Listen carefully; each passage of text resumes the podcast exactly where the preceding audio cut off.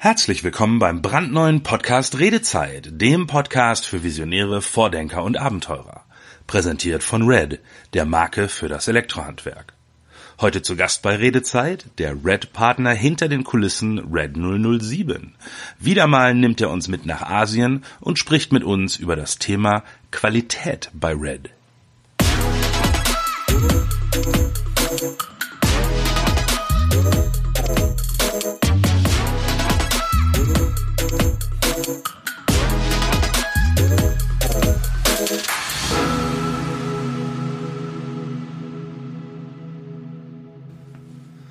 Heute haben wir wieder einmal beim Podcast Redezeit unseren Red 007 zu Gast, der ja vor einiger Zeit schon einmal hier mit uns über das Geschäft in und mit Asien gesprochen hat. Hallo Red 007. Hallo Mirko, schön, dass ich wieder dabei sein darf. Ja, ich freue mich auch. Red 007 ist einer der Red-Partner, die bei der Realisierung der Red-Produkte im Hintergrund mitwirken. Sein Name bzw. ein Unternehmen wird daher hier nicht genannt. Red 007. Heute soll es ja um das Thema Qualität gehen. Be bevor wir uns damit konkreter beschäftigen, sollten wir uns vielleicht einmal kurz mit dem Begriff Qualität selbst auseinandersetzen. Ähm, ich denke, aus dem Bauch heraus weiß ja eh jeder erstmal ungefähr, was der Begriff meint irgendwie. Trotzdem, wie definierst du den Begriff Qualität grundsätzlich? Ja, ja, das ist schon ein starker Begriff. Also das ist auch relativ weit gefasst. Also für unsere Realität mhm. ähm, würde ich das auf die folgenden Bereiche äh, beziehen. Also ich denke, ganz oben steht erstmal die funktionale Qualität. Also die Frage, kann ein Produkt, was wir erschaffen oder ein generelles Produkt, äh, das besonders gut, wofür es auch gebaut wurde. Ich mache mal ein Beispiel. Also wie zum Beispiel aus unserem letzten Gespräch, äh, ähm, wo es um die RED-Produkte mit speziellem Mehrwert geht, die LED-Strips, wo wir dann Funk statt Infrarot äh, verwenden oder eben eine besonders hohe Farbwiedergabe weit über Marktstandard verwenden. Mhm. Und in zweiter Ausprägung würde ich von der Lebensdauer als Qualitätsmerkmal reden. Also funktioniert ja. das Produkt wirklich lange fehlerfrei, so dass man, so wie wir, dann auch fünf Jahre Garantie geben können. Mhm. Und auch hier als Beispiel wieder, wie, wie aus dem letzten Podcast, die Lix Linearleuchte, wo wir eben das Gehäuse aus stranggepresstem Aluminium machen, damit die Treiber und LEDs gut gekühlt werden und äh, dementsprechend auch sehr, sehr langsam altern und lange halten. Ja. Und als drittes Merkmal würde ich die normative Qualität ansetzen. Also man mhm. weiß ja auch, dass man, um jetzt ein Produkt in Deutschland oder Europa äh, oder der EU äh, auf den Markt zu bringen, müssen eine Vielzahl von Normen eingehalten werden und eben diese, diese äh, Normkonformität auch über Zertifikate nachgewiesen werden. Ja, und das da ist das, was so Compliance heißt, ne? Prinzipiell schon, genau. Einer, einer der Compliance-Komplexe, genau. Mhm. Und äh, da darf man natürlich auch keine Kompromisse machen.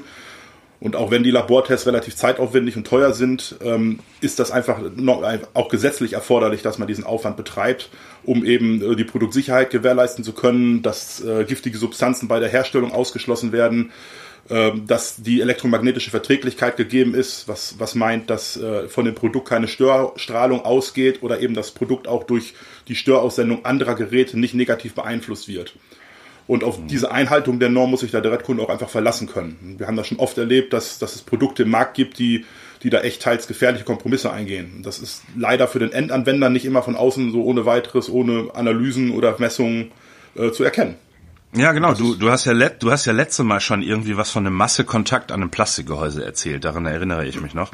Ähm, ich vermute hm. mal, so eklatant und massiv werden die Fehler ja meist, also hoffentlich meist nicht sein, oder? Hast du, hast du sowas wie ein paar einfache Tipps, ähm, dass auch ein Laie wie ich zum Beispiel erkennen kann, ob er jetzt Schrott in der Hand hat oder irgendwie halbwegs hochwertige Ware. Also worauf, worauf kann ich achten, wenn ich jetzt kein eigenes Prüflabor und keinen Haufen äh, Ingenieure bei mir zu Hause habe wie du, ähm, dass ich da was Vernünftiges kaufe?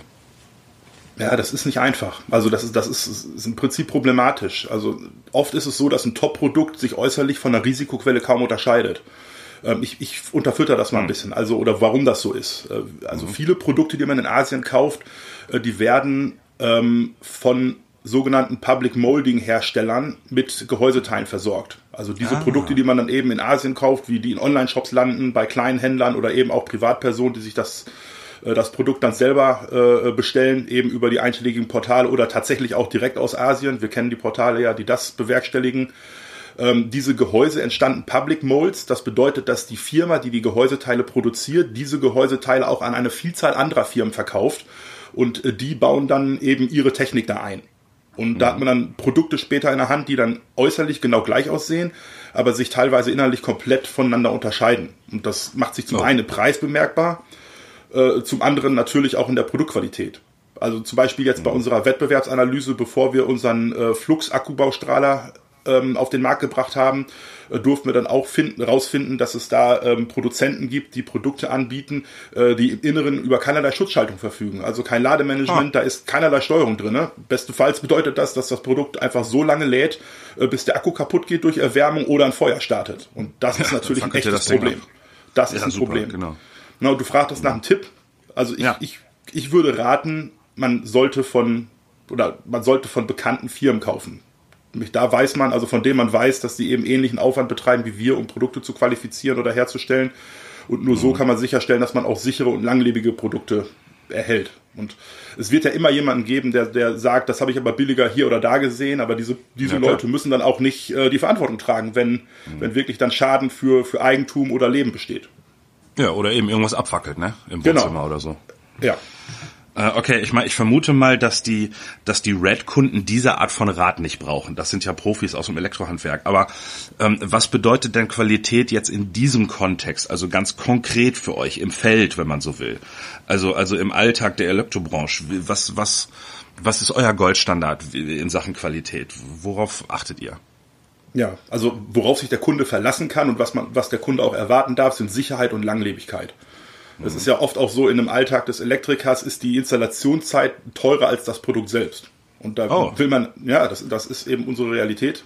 Und äh, da will natürlich niemand nochmal ausrücken, um Ausfälle zu beseitigen und dann noch ähm, Diskussionen mit enttäuschten Kunden zu führen. Mhm. Nichtsdestotrotz kann es natürlich sein, dass bei einem Produkt, was aus so vielen Teilen besteht, äh, auch mal ein Ausfall passiert. Und das muss auch nicht unbedingt immer das Produkt sein, was schuld ist. Da gibt es auch andere Umstände, äh, unter, unter denen das betrieben wurde. Ähm, das reicht von mhm. Vandalismus, äh, Problem im Stromnetz oder eben auch Fehlhandhabung durch den Endkunden. Mhm. Und achso, und einen wichtigen Punkt habe ich bei deiner Frage vorhin noch vergessen, nämlich die Servicequalität. Ja?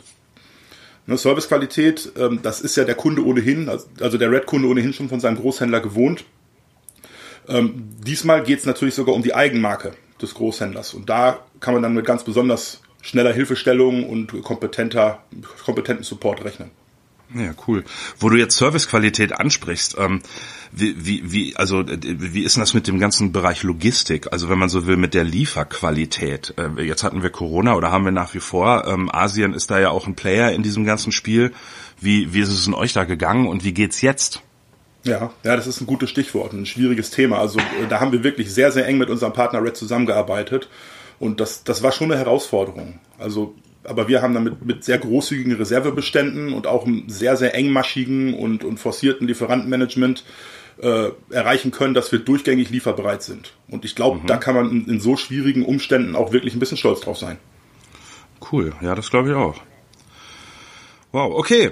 Ähm, danke dir, Red 07. Wir sind schon wieder am Ende. Danke dir für diesen interessanten Gedankenaustausch zum Thema Qualität. Sehr gerne. Ähm, beim nächsten Mal würde ich übrigens gern mit dir über das auch sehr spannende Thema Compliance sprechen. Mhm. Ja, ich sag danke fürs Zuhören. Bis zum nächsten Mal bei Redezeit, dem Podcast für Visionäre, Vordenker und Abenteurer von Red, der Marke für das Elektrohandwerk.